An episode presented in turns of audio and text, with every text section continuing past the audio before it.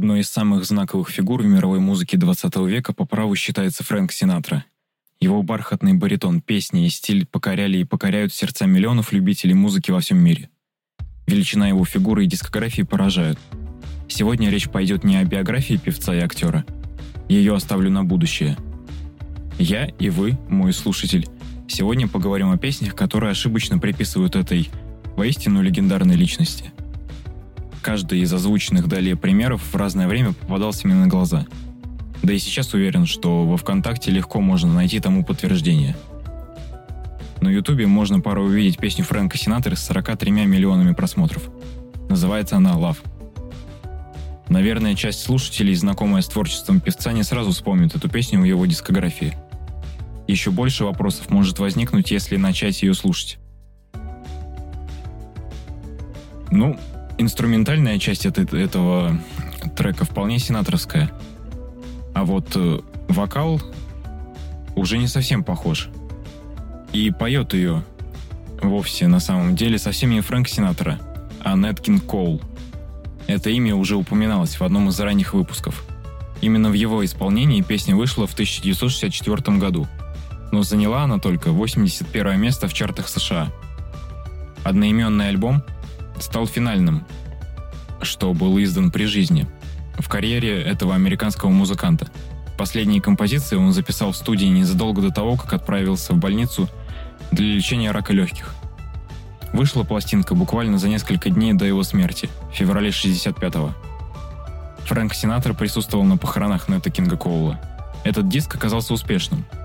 Он добрался до четвертой строчки в чарте Billboard –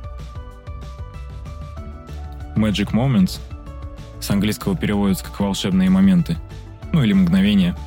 Популярная песня с музыкой Берта Бакарака и словами Хэлла Дэвида. Одна из первых композиций этого тандема. Песня была опубликована в 1957 году. Самая успешная хит-версия этой песни была записана Перри Кому в 1957 году и стала хитом в начале 1958 Продюсером этой записи был Джо Райзман – позицию в чартах США трудно отследить точно из-за большого количества этих самых чартов, используемых в журнале Billboard.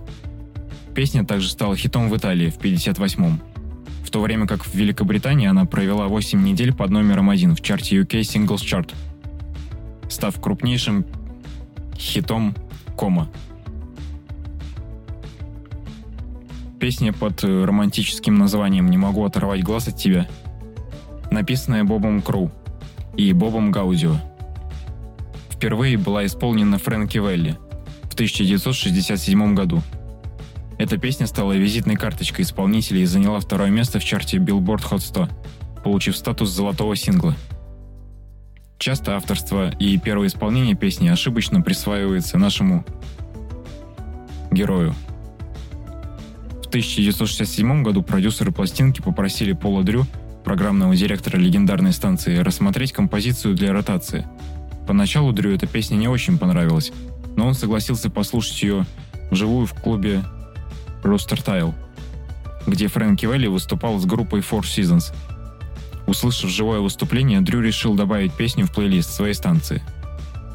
Песня «Can't Take My Eyes Off You» была записана и в других аранжировках, многие из которых попадали в чарты разных стран – эта песня является одним из основных саундтреков телевидения и кино, а в некоторых случаях является частью сюжета некоторых фильмов, например, когда главные герои поют или записывают свою собственную песню, свою собственную версию песни. Версия Вали была использована НАСА в качестве будильника во время полета космического челнока STS-126, чтобы отпраздновать годовщину астронавта Кристофера Фергюсона, одного из членов экипажа миссии – и казалось бы, каждый из исполнителей вовсе не новичок. Но откуда же идут все эти заблуждения? По мне есть два варианта. Ошибки тех, кто загружает музыку с такой ошибкой. Тут э, прошу прощения за тавтологию. Но самый очевидный, я думаю, само имя Фрэнка Синатры. Он стиль. Причем уже давно. При упоминании среди знающих людей сразу в голове могут возникнуть мотивы и мелодии его песен, манера исполнения. И действительно, любая песня, исполненная им, тут же становится его хитом.